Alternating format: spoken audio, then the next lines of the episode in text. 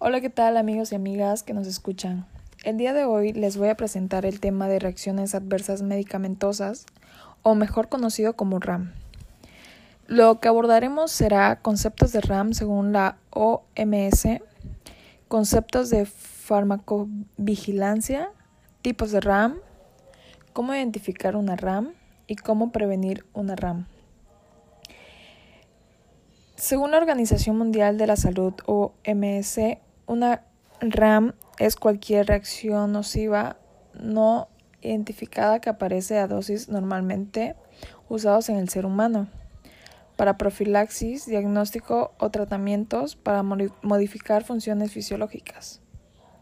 Ahora bien, una vez que hemos conocido el concepto de RAM, nos compete conocer sobre la farmacovigilancia, que no es más que la actividad de salud pública, sino que tiene por objetivo la identificación y cuantificación, evaluación de los riesgos derivados de uso de medicamentos, así también como los efectos y beneficios, y no beneficios, que nos pudieran observar durante la producción de un fármaco.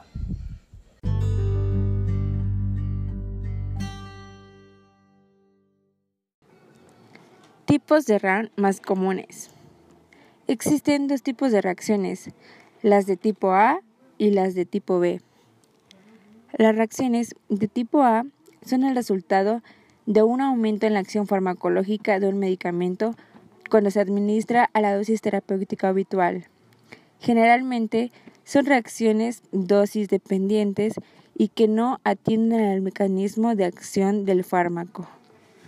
Las reacciones de tipo A son reacciones farmacológicamente previsibles dependientes de la dosis. Suelen ser de alta incidencia y tienen una tasa muy baja de mortalidad. Estas reacciones se deben al efecto farmacológico de un medicamento, pero en el sistema inmunológico no está involucrado. Las reacciones de tipo B son las reacciones que nos esperan de las conocidas acciones farmacológicas del medicamento. Tienen que ver con una reacción alérgica al fármaco o medicamento administrado, como es el caso de la anafilaxia con penicilinas o erupciones cutáneas con otro tipo de antibióticos. Las reacciones de tipo B son reacciones farmacológicamente no previsibles, independientes de la dosis. Suelen ser de baja incidencia a comparación de las reacciones de tipo A, pero tienen una tasa más alta de mortalidad.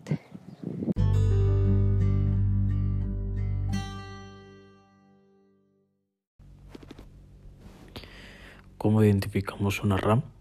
El paciente puede cursar con síntomas que experimentan con el nuevo medicamento que hemos recetado. No en todos los pacientes existen síntomas evidentes, por tal razón hay que estar atentos. Estar atentos ante los cambios anormales en las medicaciones clínicas.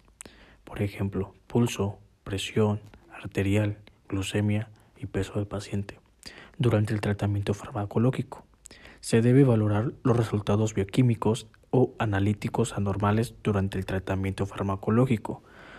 Por ejemplo, concentraciones plasmáticas del fármaco en biopsia hepática en hepatitis inducida por medicamentos.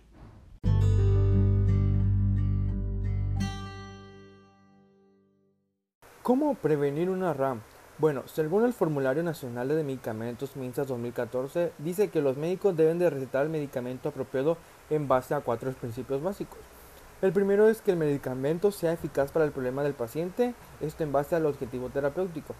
El segundo es que sea seguro y que no produzca efectos indeseables a la dosis terapéutica. El tercero es que las características del medicamento sean convenientes de acuerdo a cada tipo de persona. Esto en base a la edad, el embarazo y el uso de otros medicamentos. Y el cuarto es que tenga un costo accesible en cuanto al tratamiento total.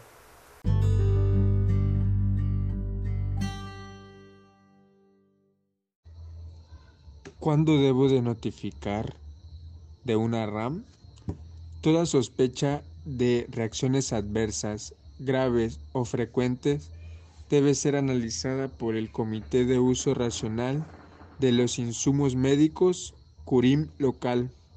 Las notificaciones se hacen llenando el formulario de notificaciones de sospechas de reacciones adversas a medicamentos y otros insumos médicos. Esto ha sido todo. Muchas gracias por escucharnos, esperando que la información sea de su utilidad y de su agrado. Gracias, hasta pronto.